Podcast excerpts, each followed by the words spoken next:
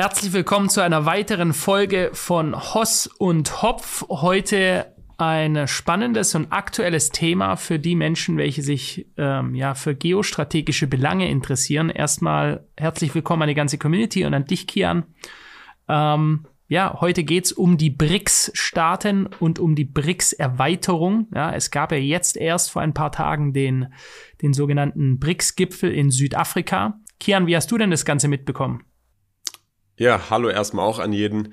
Ähm, ich habe das Ganze über Twitter mitbekommen. Ich habe interessanterweise auch in, ich glaube, ich habe auf Twitter getweetet, in meinem Video habe ich nicht darüber gesprochen, weil es doch nichts oder nicht viel mit Krypto zu tun hat. Aber ähm, ich habe davon mitbekommen und ich halte es auch für etwas Besonderes, etwas Großes, denn ich habe es auch auf meinem Twitter-Profil getweetet. BRICS ist expandiert und es ist nicht nur expandiert, sondern es hat auch einige große Ankündigungen in Sachen Währung und Währungsvormacht gemacht. Ja, ja, ich denke, das ist gut zusammengefasst. Ähm, ich hatte ein paar Tage bevor, bevor der Gipfel war, bevor es also losging, hatte ich ein Interview mit einem, ja, ich würde schon sagen, einem deutschen Top-Ökonomen. Das ist Dr. Markus Krall. Das ist der ehemalige äh, Geschäftsführer der Degussa. Das ist Deutschlands größte Scheideanstalt. Also die prägen Goldbarren und Münzen. Und da ging es um die goldgedeckte Währung der BRICS. Da gab es ja Gerüchte. Ja. Diese ist jetzt bisher noch nicht gekommen, muss man auch so sagen. Ja. Aktuell Jedoch ähm, ist es nicht so, dass das jetzt all, alles nur Fake war, sondern ich denke, um eine neue Währung zu kreieren und auf die Beine zu setzen, dass da auch alle anderen Länder, die damit beteiligt sind, das sind ja mehrere sehr mächtige Länder, äh, um die alle unter einen Hut zu bekommen, also das Ganze in der diplomatischen Welt auch zu lösen, da braucht es deutlich mehr Zeit. Und die haben ja nach wie vor jetzt ihre, ähm, ihr Interesse und ihre Bereitschaft, ähm, ja ganz angegeben, weiterhin äh, daran arbeiten zu wollen. Und ich denke, das Ganze steht auf jeden Fall mal unter der Überschrift weg vom US-Dollar. Ja. Wir haben ja bisher in der Welt eine US-Dollar-Dominanz gehabt, die ähm, durch das Bankensystem, durch äh, die BIZ in Basel, das ist wahrscheinlich die mächtigste Bank der Welt, von der die meisten Leute noch nie gehört haben, also die Bank für äh, internationalen Zahlungsausgleich, durch die Weltbank, also wurde das Dollarsystem, die Dollardominanz gestürzt und natürlich das, das US-Militär auch. Ja. Also das US-Militär ist immer ganz schnell da gewesen, wenn es darum ging, ähm, ja, US-Interessen durchzusetzen und äh, wenn wir da mal nur ein paar Beispiele nennen wollen, ähm, Muammar al-Gaddafi wollte damals eine afrikanische goldgedeckte Alleinwährung machen. Er endete dann mit einem Stahlrohr in seinem Arsch und ist elendig verreckt. Äh, Saddam Hussein ähm, wollte seine Ölreserven nicht mehr in US-Dollar abwickeln, also weg vom Petrodollar und endete dann am Ende, äh, ja, also zweite Invasion gegen ihn. Das ganze Land wurde zerbombt, über eine Million getötete Zivilisten, äh, alles auf Basis einer Lüge, dass er Ma äh, Massenvernichtungswaffen hätte, die er erwiesenermaßen nie hatte. Ne? Ähm, und äh, endete dann äh, nicht wie Gaddafi mit einem Stahlrohr im Rektum, sondern mit einem Galgen um seinen Hals und äh, ist auch gestorben, ja, wurde, wurde auch getötet. Also und, und mit Syrien haben sie es auch versucht. Das war nur, weil es das Protektorat der Russen eben ist. Und die haben das abwehren können. Sonst wäre äh, der Assad aus, äh, aus Syrien jetzt auch nicht mehr da. Du hast Libyen erwähnt, Philipp. Da ist das Interessante, ja. sorry, um dich zu unterbrechen, da hat es nur drei Tage gedauert. Nachdem die da einmarschiert sind, hat es drei Tage gedauert, in denen oder beziehungsweise nach denen dann plötzlich wieder der US-Dollar für Ölhandel verwendet wurde. Vorher so, hatte ja, er das mhm. Ganze gecancelt, hatte das angefangen in Euro zu verkaufen und dann innerhalb von drei Tagen nimmt Libyen plötzlich doch wieder die Dollar an. Und es hat nur ja. amerikanisches Militär im Land gebraucht. Aber, Philipp, das Wichtige, und ich glaube, das verstehen viele falsch, wenn man von BRICS und Russland und amerikanische Dollar Weltvormacht spricht oder Weltdominanz spricht, wenn Amerika in andere Länder geht oder Krieg betreibt oder ja, diese Stellvertreterkriege hat, dann geht es Amerika und ging es Amerika nicht damals darum, in Libyen einzumarschieren, um für Gerechtigkeit zu sorgen oder dafür zu sorgen, dass die Menschen dort gut behandelt werden oder irgendwelche Ressourcen zu klauen, Amerika braucht das nicht. Der Grund, warum Amerika dorthin geht und der Grund, warum diese Kriege geführt werden, ist, um dafür zu sorgen, dass der US-Dollar als Währung genutzt wird, um Ressourcen zu handeln, nicht um Ressourcen zu klauen. Die Ressourcen, die sollen ruhig weiter verkauft, gehandelt und genutzt werden, aber bitte in US-Dollar. Denn beim US-Dollar, was unsere Währung dann ist, ich spreche jetzt hier aus Sicht von Amerika, da haben wir den magischen an-Aus-Knopf beziehungsweise Druck-Nicht-Druck-Knopf. Da können wir die Kreditschaffung bestimmen. Unsere Kaufkraft wird gestärkt. Wir haben dann kostenlos Militär, was wir dann weiter nutzen können, um weiter unsere Dominanz in der Welt auszubauen und unsere Interessen zu verfolgen. Also, mhm. wenn du die Weltreservewährung hast, dann hast du so unglaublich viel Macht, aber diese Macht musst du natürlich auch irgendwo gewahren. Und du bist genau. nur in diese Position gekommen, weil du sie eben mit Waffengewalt ermöglicht hast. Und jetzt musst du sie halt eben auch über diese Wege gewahren, so wie es mit jeder Machtposition ist. Und Jetzt zum Thema BRICS zurück. Da, das hast du interessanterweise gesagt. Du hast mich gefragt, wie bin ich drauf gekommen? Ich habe es auf Twitter auch äh, gepostet. Ich habe geschrieben, und das können wir auch hier einmal kurz einblenden. Die BRICS-Staaten haben beschlossen, sechs weitere Länder in ihren Block aufzunehmen. Das ist Argentinien, Ägypten, Äthiopien, Iran, Saudi-Arabien und die Vereinigten Arabischen Emirate. Übrigens, Saudi-Arabien und die Vereinigten Emirate, das sind zwei unterschiedliche Länder ich weiß, das wird oft äh, irgendwie verwechselt. Saudi-Arabien ist das ganz große Land und die Vereinigten Arabischen Emirate ist ein sehr, sehr kleines Land. Unter anderem auch die Stadt Dubai und das Emirat Dubai befindet sich in den Vereinigten Arabischen Emiraten. Diese beiden Länder sind aber von Grund auf, würde, würde ich schon sagen, sehr unter, unterschiedlich und haben auch oft Differenzen in ihren Ansichtsweisen. Ähm, aber es sind beides Araber, könnte man so sagen. Und beide, beide Länder sind muslimisch geprägt. Wie auch immer, diese sechs Länder wurden jetzt aufgenommen. Und ähm, man muss ganz wer denn, klar wer sagen. denn aufgenommen, Kian, ab 1.1.2024? Genau, sorry. Offiziell werden sie ab dem 1.1. aufgenommen. Und eine Sache muss man hier ganz klar sagen. Ähm, diese Länder und der BIP, den diese Länder gemeinsam haben, ist mittlerweile nicht mehr klein zu reden. Und nee, dazu gab es einen Chart. Nicht.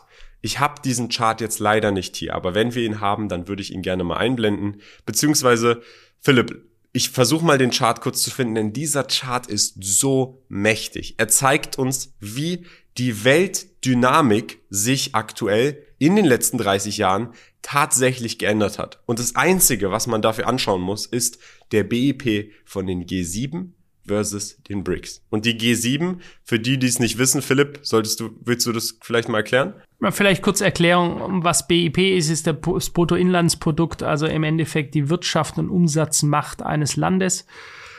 Ja, und du wirst es wahrscheinlich gleich auf diesem Chart zeigen. Äh, man muss sich einfach mal im Klaren sein. Ich meine, Argentinien äh, mit seiner Hyperinflation und schon immer riesigen Problemen im Land ist jetzt nicht so der Game Changer. Ja? Aber ich würde ganz klar sagen, Iran, Saudi-Arabien, die Vereinigten Emirate sind absolute Game Changer, denn sie haben das goldene Elixier der Welt, mit dem noch alles in Bewegung gehalten wird, und das ist Öl. Ja? Und sie haben äh, den absolut größten Teil des Öls. Also das ist, ich weiß nicht, ob die meist, ob die Leute sich im Klaren sind wirklich, äh, was das bedeutet, diese Veränderungen. Ja, hier, wir haben hier einen so krassen Machtwechsel, das wird auch durch die Medien nicht so klar dargestellt, weil wir auf der anderen Seite dieses Machtwechsels stehen. Wir stehen auf der schwächeren Seite, auf der, die sich zwar nach außen hin gefühlt noch so stark zeigt, ja, gefühlt, äh, wir sind noch die alte Macht, äh, wir sind auf jeden Fall alt, ja, ähm, aber äh, das Momentum shiftet gerade ganz massiv in Richtung BRICS-Staaten. Enorm, enorm. Und du sagst es, und in diesem Chart, den wir uns jetzt anschauen, sind nicht mal die neuen Staaten drinne. Da ist nicht mal Saudi-Arabien, Iran und Äthiopien oder Argentinien drinne. Und ähm, ich habe dir den Chart jetzt mal gerade geschickt. Der ist von statista.com, Philipp, damit du den dann auch anschauen kannst. Was können wir erkennen? Wir können hier ganz eindeutig erkennen, wie die Dynamik sich ändert. Für die, die den Videopodcast schauen, ihr seht das jetzt eingeblendet auf YouTube. Für die, die den Audiopodcast hören, ich werde es jetzt ganz klar beschreiben. Wir sehen hier drei verschiedene Zeitpunkte, an denen die Daten aufgenommen worden sind. Einmal 1995, dann 2010 und 2023. Das heißt, innerhalb der letzten 28 Jahre, wie hat sich da das Bruttoinlandsprodukt, was die Kennzahl, die Nummer, die entscheidend dafür ist, wie viel Wirtschaftsleistung ein Land hat, verändert. Und wir sehen einmal einen, einen Balken, der die G7-Staaten darstellt und dann einen Balken, der die BRICS-Staaten mhm. darstellt. So, fangen wir an mit 1995. Wie gesagt, wir haben hier zwei Balken. Die G7, ausgemacht durch die Länder Kanada, England, Großbritannien, Frankreich, Italien, Deutschland, Japan und Amerika, hat 1995 44,9 Prozent des gesamten BIPs global ausgemacht. Die BRICS-Staaten, ausgemacht durch Brasilien, Russland, Indien, China und Südafrika. Südafrika hat 1995 nur 16,9 Prozent gemeinsam ausgemacht. Also ihr seht 45 Prozent zu 17 Prozent, das ist schon eine große Diskrepanz. 2010, wir spulen 15 Jahre weiter und vor 13 Jahren, plötzlich sind es für die G7 nur noch 34 Prozent und plötzlich sind es bei den BRICS 26,6 Prozent. Jetzt liegt mhm. die Differenz plötzlich bei unter 10 Prozent. Davor lag sie noch bei deutlich über 20. Knapp 30. Jetzt ist es nur noch 10 Prozent Differenz, denn die BRICS, die haben jetzt 26 Prozent, fast 27, die G G7 nur noch 34. Und jetzt siehe an, 2023. Das sind aktuelle Daten von Statista vom IMF. Und die sagen, 2023, es ist auch ein Outlook irgendwo, aber Ende 2022, G7 wird nur noch 29,9 Prozent vom BIP haben global und die BRICS 32,1%. Prozent. Das heißt jo. mehr als die G7 und das sind nicht die neuen BRICS-Länder. Wenn Richtig. die nochmal dazukommen, dann sehen die Zahlen auch nochmal anders aus. Ja, so sieht's aus. Ja, das ist und äh, ich muss sagen, aber das ist jetzt ein anderes Thema. Aber um das mal ähm, also multipolare Welt das ist ja das, auf was wir hier aktuell, ich sage, da spielt auch die Ukraine eine große Rolle mit dabei, ja, weil sich der eine Block mehr hinter Russland vereint und wir, und das muss, ich glaube, da gibt's kein, äh, keine zwei Fragen. Wir haben die Russen und die Chinesen. Wenn es ein Ziel eigentlich gegeben hätte, die zwei Mächte auseinanderzuhalten, dann hätten es die zwei sein müssen, die Russen und die Chinesen. Aber wir haben sie so in, die, in ihre Arme geklebt, haben wir sie regelrecht, ja, mit den Sanktionen. Die hatten gar keine andere Wahl mehr, als sich die Chinesen Chinesen und die Russen gegenseitig zum Best Friend zu machen. Also das ist auch einer von diesen vielen unglaublichen geostrategischen Fehlern, die wir begangen haben, mit dieser grenzenlosen Arroganz im Westen zu denken, wir haben da noch eine Vorherrschaft. Wenn du jetzt den 2023er Chart siehst und dir dann noch alleine Saudi-Arabien, das ist was das äh, was Öl angeht, die absolute Oberweltmacht. Ja, der Iran übrigens auch, ja, auch was die Einwohnerzahl angeht. Der Iran hat ungefähr so viele Einwohner wie in Deutschland, äh, ich glaube 84, 85 Millionen, ja absolut im Wachstum begriffen. Die sind auch durch härteste Sanktionen durchgekommen. Ne? Der Iran wurde auch immer isoliert, haben es aber geschafft, sind stark. Wer mal in Teheran war und sich das angeschaut hat, der glaubt das gar nicht, wie viel Wohlstand da auch teilweise ist. Ja? Ähm, das ist also hier, das ist ein, der Kollektive, die, da gibt's eine gute Schlagzeile, Kian, die ich da gelesen habe, und zwar aus Russland, um sich das mal anzuschauen. Was denken die Russen darüber? Man würde ja denken, die jubeln da oder so. Äh, das ist nicht wirklich so. Es gibt auch russische Zeitungen, die das durchaus kritisch sehen, und zwar, äh, die Schlagzeile ist kollektiver Anti-Westen. BRICS kündigt feierlich seine Expansion an und der Hauptnutznießer scheint China zu sein, schreibt die russische Zeitung Novoya Gazeta zum BRICS-Gipfel in einem Kommentar und fragt danach kritisch, Zitat, was haben diese über den Globus verstreuten Staaten zwischen Fernosten Südamerika, dem arktischen Ozean und Kap Horn gemeinsam? Warum jetzt? Die Schlüsselwörter in der bilateralen Beziehung zwischen den BRICS-Staaten sind Nicht-Einmischung und gegenseitiger Nutzen. Und ich denke, das ist das, was sie sich am allermeisten allermeisten, was die allermeisten Menschen und Länder auch stört, ist die Einmischung des Westens. Wir kommen, bevor wir durch die Türe gehen, siehst du erstmal den Arm mit erhobenen Zeigefinger durchlaufen, mit, da steht dann schon mit Leuchtschrift Moral drauf, ja. Und dann kommen wir erstmal und erklären allen anderen Ländern, wie sie ihr Leben zu leben haben, wie sie zu denken haben, wie sie sich zu verhalten haben, was richtig und was falsch ist, ja in einem Land, in dem wir es noch nicht mal schaffen, dass die Deutsche Bahn auf zwei Stunden genau einen Zug bereitstellt. Ja? Also, und das ist ja, wir sind ja nur ein kleiner äh, Teil des Westens. Aber äh, ich denke, das ist eines, diese Einmischung äh, afrikanische Staaten jetzt gerade, äh, Kian, ich weiß nicht, ob du es mitbekommen hast, der Gabun wurde ja, ich meine gestern oder vorgestern, äh, wurde der Gabun jetzt ja auch geputscht. Also wir haben jetzt den Mali-Putsch, wir haben den Niger-Putsch, wir haben den Gabun-Putsch und wir haben in Burkina Faso auch eine Militärdiktatur. Das sind ja auch alles Länder, die stehen Schlange aktuell gerade, in die BRICS mit aufgenommen zu werden. Ja? Ich habe hier auch noch mal zwei interessante Schlagzeilen. Die eine, die würde ich einfach mal vorlesen, die ist interessant, einfach um sie, um einen Denkansatz hier zu geben in eine andere Perspektive. Sind BRICS-Staaten wirklich Tyrannen oder sind es Staaten, die sich der Tyrannei des Westens widersetzen? Eine interessante Frage. Eine andere Frage, sind die BRICS anti-westlich oder sind die BRICS einfach nur nicht westlich? Auch eine interessante Frage. Was ist der Unterschied zwischen anti-westlich und nicht westlich. Was ist überhaupt westlich? Ist westlich ein LGBTQ-Demo auf der Straße in London, in Deutschland, in Berlin zu haben? Oder sind es andere Werte? Was, was ist hier überhaupt die Differenz?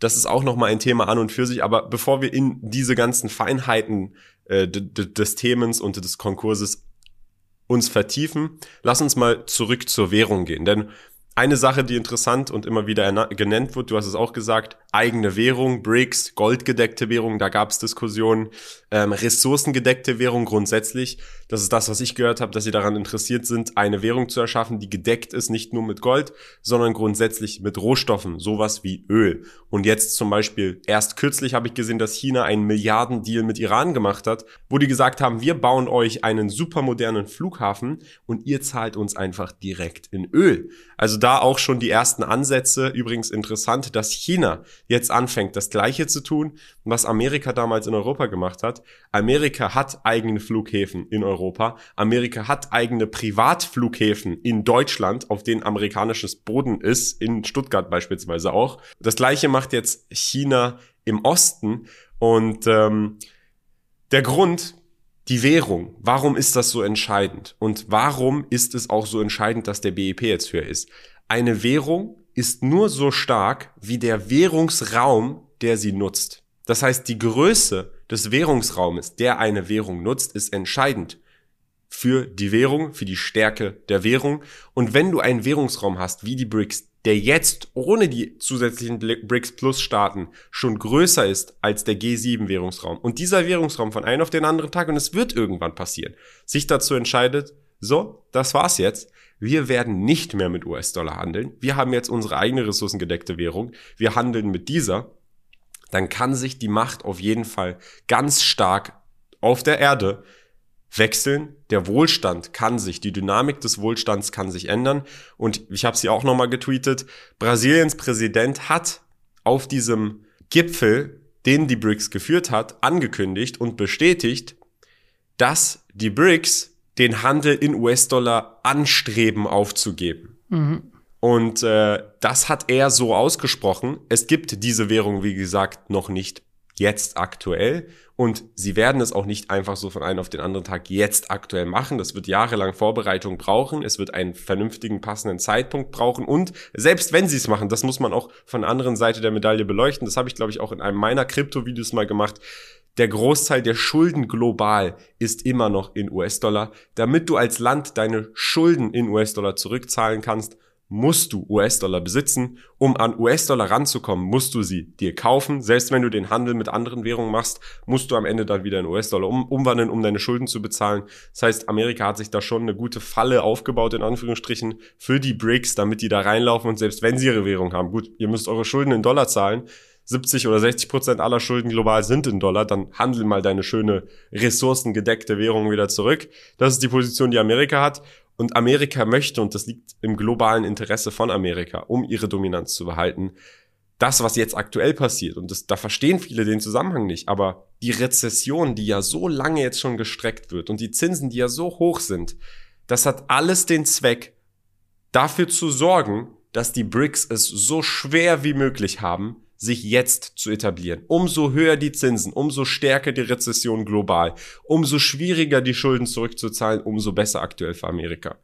Und da scheut sich, glaube ich, Amerika selber auch nicht davor, selbst in eine kleine Rezession reinzurutschen, äh, wenn sie den anderen zehnfachen Schaden zufügen. Das ist meine Ansicht. Ja, das ist, denke ich, der Kampf auch, äh, den viele sehen, der, der viele weitere Gründe hat. Der, der Grund, warum die, äh, die USA so stark involviert ist in Waffenlieferungen ähm, in die Ukraine. Und äh, ich denke, man kann das, das äh, sagt, ja manche, es wäre zynisch, aber man kann das so sagen, es wird bis zum letzten Ukrainer gekämpft. Da, das sieht man an den immensen Verlusten ähm, und man liefert einfach weiter. Warum? Man will jetzt den größten Feind auf der anderen Seite innerhalb der BRICS-Staaten. Jetzt kann man sagen, wer ist jetzt der größere Feind, China oder Russland? Ich würde sagen, was militärische äh, Konfrontation angeht, ist es definitiv aktuell noch Russland, den weiter zu schwächen. Ähm, und aber auch mal eine Betrachtung, du hast ja vorher den brasilianischen äh, Präsidenten Lula äh, benannt. Ich habe hier auch ein interessantes Zitat von ihm.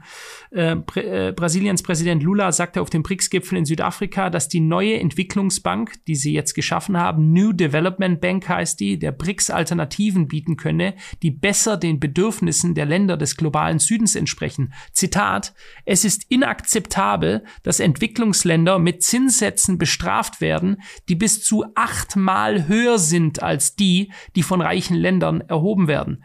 Und das ist halt das, was wir, das ist die Art der Ausbeutung, die es durch die Weltbank, ja, auch den Internationalen Währungsfonds schon immer gab. Die kommen in ein Land rein, geben großzügig Kredite, aber in der Art und Weise mit solchen Zinssätzen, dass sie niemals zurückgezahlt werden könnten von diesen armen Ländern, die ja in der Entwicklung stecken. Deswegen sind sie ein Entwicklungsland und diese, diese Zinsen, diese Schulden, die sie dadurch haben, die wiegen quasi wie ein äh, bleierner Sarkophag, ja, also auf denen drauf. Die können sich gar nicht erheben. Und das sollen sie auch gar nicht. Sie sollen nicht in der Lage sein, es zurückzahlen zu können, denn es ist besser, ein Land zu haben, das ewig in deiner Schuld steht, am besten noch mit Rohstoffen. Dann kannst du beispielsweise günstige Deals machen, was die, äh, was die Rohstoffe angeht. Du kannst dir dieses Land einverleiben. Du willst, dass es immer in deiner Schuld steht. Ja.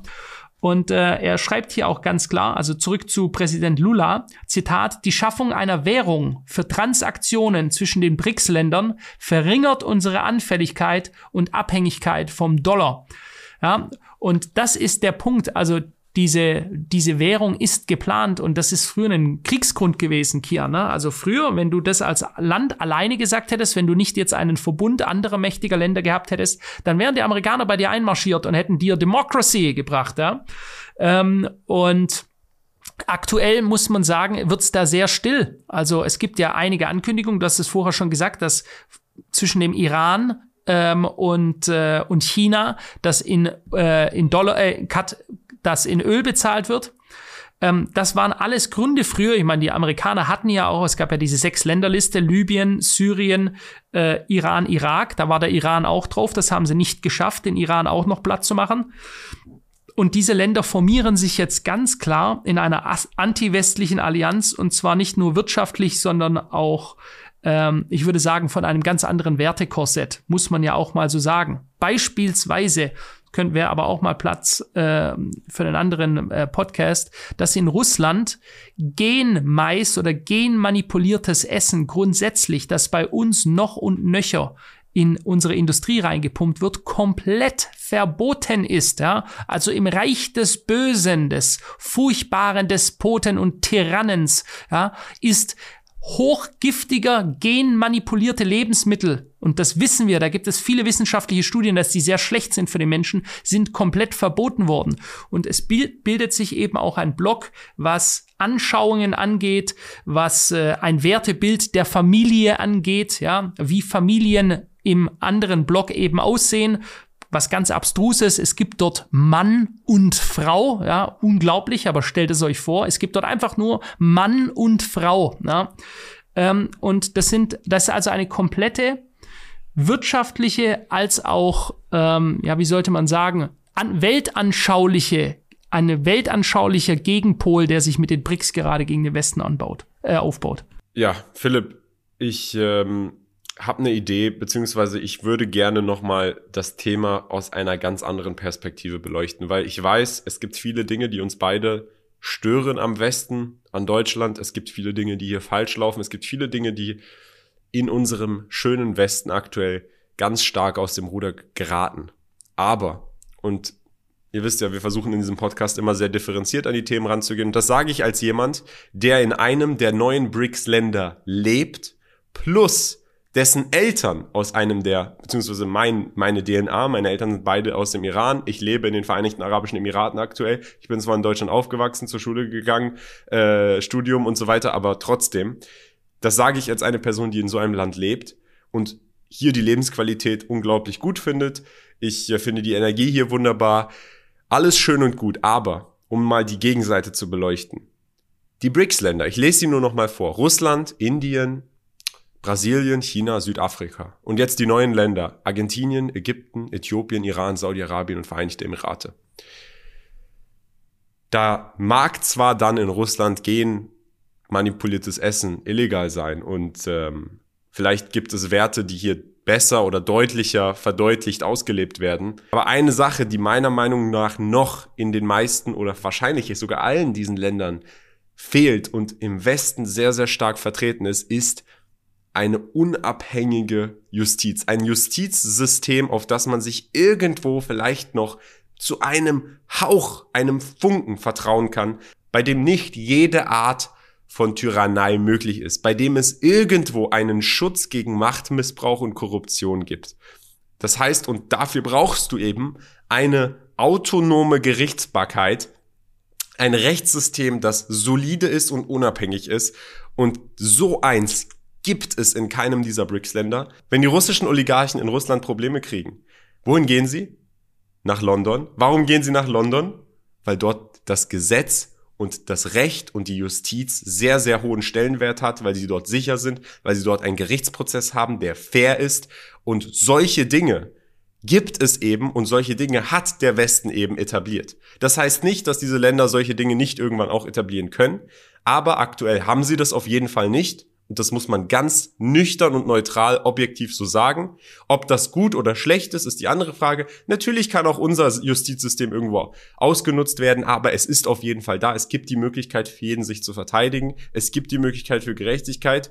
Und am Ende des Tages, Leute, das ist ja das, und Philipp, wenn du dich zurückerinnerst, wir haben darüber geredet in unserem CIA-Podcast, wo wir über diesen CIA-Typen geredet haben. Und der hat gesagt, hey, der Grund, warum wir in der CIA alles tun, um dafür zu sorgen, dass die Dominanz von Amerika bleibt, ist, weil wir der Meinung sind, Amerika an der Spitze sorgt für ein allgemein besseres Leben auf dieser Welt. Für alle Menschen, für mehr Gerechtigkeit. ja. Das ist das, was er sagt. Das ist das, das, was, das was, er sagt. Ja. Genau, das ist das, was die mhm. Meinung ist, die Amerika vertritt.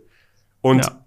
ich ich weiß nicht, ob das in allen Bereichen der Fall ist, aber in dem Bereich von Justiz. Und man hat es jetzt beispielsweise erst kürzlich im Kryptobereich gesehen. Spot Bitcoin ETF. Da hat die SEC tyrannischerweise das Ganze einfach immer wieder abgelehnt mit lächerlichen Gründen. Und jetzt hat ein Gericht in Amerika gesagt, das könnt ihr nicht. Das ist arbiträr. Und so etwas gibt es eben in Ländern, die eine unabhängige Justiz haben. Und deswegen ist eine unabhängige Justiz wichtig. Und ähm, ich möchte nicht einfach nur alles von einer Seite sehen, ich möchte es differenziert betrachten und das sage ich, wie gesagt, als jemand, der in einem dieser BRICS Plus Länder lebt. Und deswegen würde ich auf jeden Fall sagen, ich kann nicht die Frage beantworten, unter welcher Machtdominanz, ob es die BRICS sind oder Amerika und der Westen, diese Welt ein besserer Ort ist. Und ob wir vielleicht, wenn am Ende die BRICS wirklich an der Machtspitze sind und der Westen wirklich arm und pleite ist und die Kriminalität noch hundertmal höher ist, ob wir es dann nicht am Ende vielleicht bereuen. Ob wir dann nicht der Meinung sind, hey, was haben wir hier gemacht? Was, was das Ganze ist hier irgendwie aus dem Ruder gelaufen.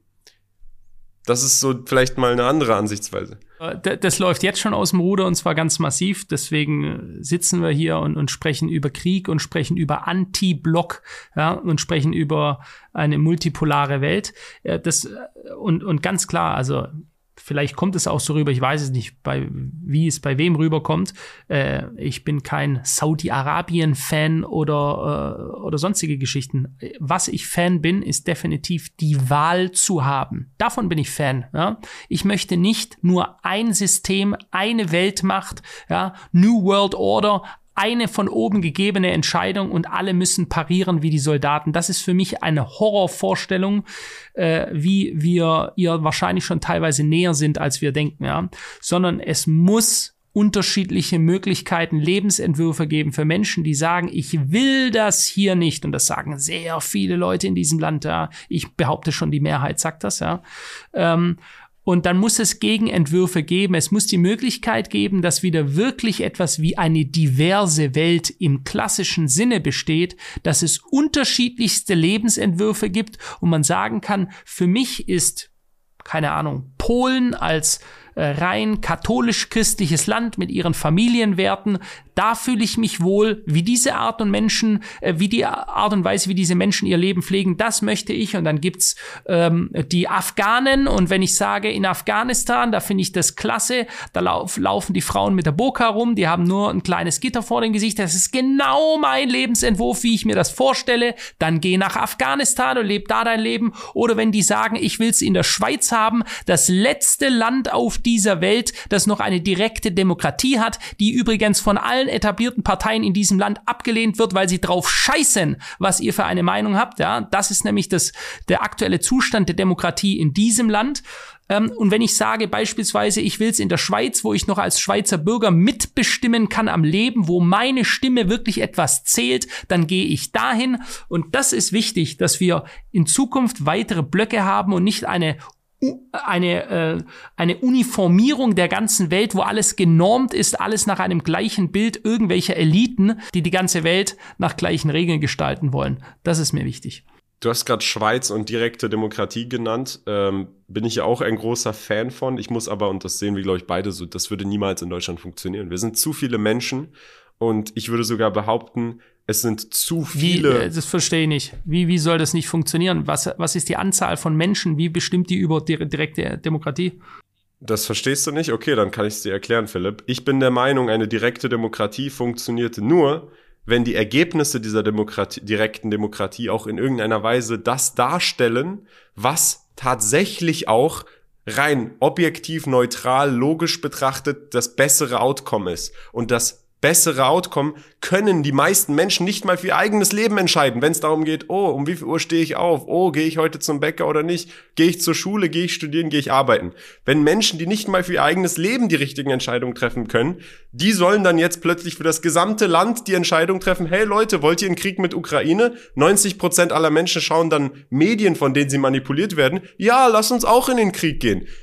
So würde keine ja, direkte Demokratie funktionieren. Das machen wir jetzt gerade, Kian. Also guck mal, wenn du die Leute gefragt hättest, wollt ihr 10 Millionen Flüchtlinge aufnehmen, die ihren Pass wegschmeißen, äh, die wir nicht alimentieren können, die unser Sozialsystem belasten, dann wäre das ganz anders abgelaufen. Deswegen wird es abgelehnt. Äh, also ich, aber da habe ich eine andere Ansicht. Es, äh, Meine es geht Ansicht, nicht darum, Philipp, dass die, die darf, darf ich ganz kurz, es ja, geht nicht sorry. darum, dass die bessere Entscheidung getroffen wird, sondern dass die Entscheidung, der beuge ich mich dann auch, ja, die Entscheidung der Mehrheit akzeptiert wird. Das ist das, was eigentlich Demokratie ist, ja. Es wird sich entschieden und angenommen, das ist eine Entscheidung, die geht voll gegen mich, dann müsste ich das akzeptieren. Ich würde es auch akzeptieren. Äh, es ist auf jeden Fall alles besser, als dass ein paar komplett fachfremde Leute, ein Kinderbuchautor über unsere Wirtschaft entscheidet, der nicht den blassesten Schimmer hat von dem, was er eigentlich sagt, was ja selbst schon dem letzten Fernsehmoderator auffällt oder eine, äh, eine äh, gewisse Person in unserer Politik, die 580 Kilo wiegt und uns erzählen will, wie man sich richtig zu ernähren hat. Äh, schlimmer als das kann es gar nicht laufen. Ich glaube, es kann schlimmer laufen. Ich glaube, wenn du auf, auf eine deutsche Straße jetzt gehst, in ein Einkaufsviertel oder Alexanderplatz Berlin und die einfach mal mich, dich mit jemandem unterhältst, willst du, dass die Person dann über deine Wirtschaft entscheidet von einem Land? Ich glaube wohl eher noch weniger als dieser Kinderbuchautor, denn der hat mindestens irgendwas gemacht, irgendwo und sich irgendwo irgendwie Mühe gegeben, um überhaupt in die in Position Poli zu kommen in politischen Parteien hat er sich angedient, hat sich. Der steht mindestens morgens früh auf und hat einen Job, und, Philipp. Und kassiert seine Alimente, ja, aber. aber ich weiß, das ist, ja, ich weiß, das ist lächerlich. Und ich, ich, will, ich will dir nicht einem, sagen, Philipp, ich will dir nicht sagen, dass diese Person besondere Kompetenz hat. Und ich sehe es auch nicht so, dass diese Person über die Wirtschaft entscheiden sollte. Aber ich glaube, dass irgendein zufälliger Typ von der Straße noch weniger Bescheid weiß, was in der Wirtschaft in Deutschland abgeht und wie Dinge gehandelt mhm. werden sollten. Und ich glaube, dass eine direkte Demokratie in Deutschland schon noch mehr Chaos führen würde. Du brauchst jemanden, okay. der kompetent ist, der die Entscheidung trifft. Jemanden, der Ahnung hat in Sachen Wirtschaft, der die Entscheidung für ein Land trägt. Nicht jemand, kein Kinderbuchautor und auch kein random Typen von der Straße, der selber nicht mal weiß, um wie viel Uhr er aufsteht und was er macht und was er nicht macht und was gut für sein Leben ist. Das ist meine Meinung, aber jeder hat eine andere Meinung. Und äh, vielleicht ist es auch mal ein interessanter anderer Podcast, dass wir mal über ähm, ja diese ganzen politischen Strukturen reden. Direkte Demokratie, nicht direkte Demokratie, was sind die Vor- und was sind die Nachteile, wer sieht was wie weil wir sehen ja jetzt schon, wir haben da leicht andere Meinung. Wäre vielleicht ein super interessanter Podcast, weil ich zum Beispiel, ich glaube, eine direkte Demokratie ist wahrscheinlich die beste Lösung. Nach einer Autokratie mit einem wahrscheinlich äh, guten ähm, Präsidenten, der die richtigen Entscheidungen trägt, aber auch die richtige Entscheidungsmacht hat. Ähm, aber das ist eben eine Idealvorstellung und leider nicht so in den meisten Fällen über lange Zeiträume ausführbar. Deswegen eine direkte Demokratie. Da, ich habe da sowieso eine eigene Vorstellung, Philipp, die ich dir auch noch nie erzählt habe. Du hast sie aber gerade abgelehnt, die, die, die direkte Demokratie. Jetzt sagst du, sie ist das zweitbeste Ich habe sie nicht abgelehnt, Philipp. Warum nimmst du meinen Satz aus dem Kontext? Ich habe gesagt, Deutschland würde nicht mit einer direkten Demokratie funktionieren, weil wir zu okay. viele ungebildete Menschen haben. Ich habe nicht gesagt, dass ich eine direkte Demokratie ablehne. Ich halte eine direkte Demokratie als sehr, sehr nützlich und als wahrscheinlich das beste Tool, aber mit einer Ebene, die da vorgesetzt werden muss, einer Einstiegshürde für diese direkte Demokratie, mhm. die die Schweiz in Form von wie kannst du es dir überhaupt leisten? Wie lange bist du in der Schweiz, dass du überhaupt einen Schweizer Pass hast? Da kannst du ja auch nicht einfach in die Schweiz reinlaufen und teilnehmen an der direkten Demokratie, sondern da gibt's schon sehr, sehr hohe Einstiegshürden, um überhaupt abstimmen zu können. Das heißt, ich glaube, eine direkte Demokratie funktioniert und kann funktionieren mit einer vernünftigen Einstiegshürde und die muss man dann halt ausdefinieren, ob sie jetzt per Kapital oder wer, wer dem Land tatsächlich angehört, wer Blutbürger des Landes ist, wer den Pass trägt. Das sind alles Möglichkeiten, über die man dann entscheiden muss, was ist, wer kann dann teilnehmen. Das halte ich für richtig. Ich, ich habe aber gesagt, ich glaube nicht, dass so wie Deutschland jetzt gerade aufgebaut ist, einfach mal so, ja, jetzt geht direkte Demokratie los, das Ganze funktionieren wird. Das habe ich gesagt. Gut. Also, haben wir heute alles abgedeckt. BRICS-Staaten, BRICS Plus, Aufnahme neuer Länder und wie wir über die direkte Demokratie ähm, denken. Ja, das haben wir ja schon öfters, dieses Thema. Das können wir auch gerne in Zukunft nee, wieder. Ich glaube, wir sind da gar nicht so weit weg voneinander. Äh, das sollten wir vielleicht mal persönlich besprechen, Philipp. Also ich, mich würde das interessieren, dass wir das mal vielleicht mal wieder in so einem Podcast in Person, vielleicht komme ich nach Stuttgart, ähm, ich wollte sowieso mal, ich muss wahrscheinlich mal wieder, ich weiß schon sehr lange nicht in Deutschland, mal für ein paar Tage vorbeischauen. Oder du kommst nach Dubai, dass wir das mal wieder persönlich durchsprechen. Vielleicht auch in einem längeren Podcast, da habe ich nämlich ein paar interessante Ideen. Und äh, weil hier, äh, das ist nämlich ein Problem, liebe Freunde, äh, empfindet das bitte auch nicht als ähm, ja, böswillig oder gemein da, aber es ist schwierig manchmal den anderen zu unterbrechen oder passende Momente zu finden, ihn zu unterbrechen in dem Videopodcast. In Person geht das viel besser, da ist das Gespräch noch ein bisschen flüssiger und deswegen würde es mich freuen, wenn wir das mal in einem persönlichen Gespräch besprechen. Natürlich für euch aufgenommen. So, sorry Philipp, da habe ich jetzt gerade ein bisschen viel geredet. Hast du noch was Alles dem gut. Ganzen hinzuzufügen? Nee, nee, ich fand es ein sehr interessanter interessanter Podcast, auch dass wir da verschiedene Themen abgedeckt haben. Hat Spaß gemacht, wie immer. Genau, mir auch. Super interessanter Podcast, Leute. Lasst uns gerne in den Kommentaren wissen, was äh, für Themen ihr das nächste Mal haben wollt. Wenn wir eine Fragerunde machen, stellt euch gerne, uns gerne auch mal Fragen. Und die nächste Folge wird die Folge 100. Und da haben wir etwas Besonderes für euch vorbereitet. Freunde, wir sehen uns dann jeden Montag, jeden Freitag. Hossentopf, das war's. Ciao. Bis bald. Ciao, ciao.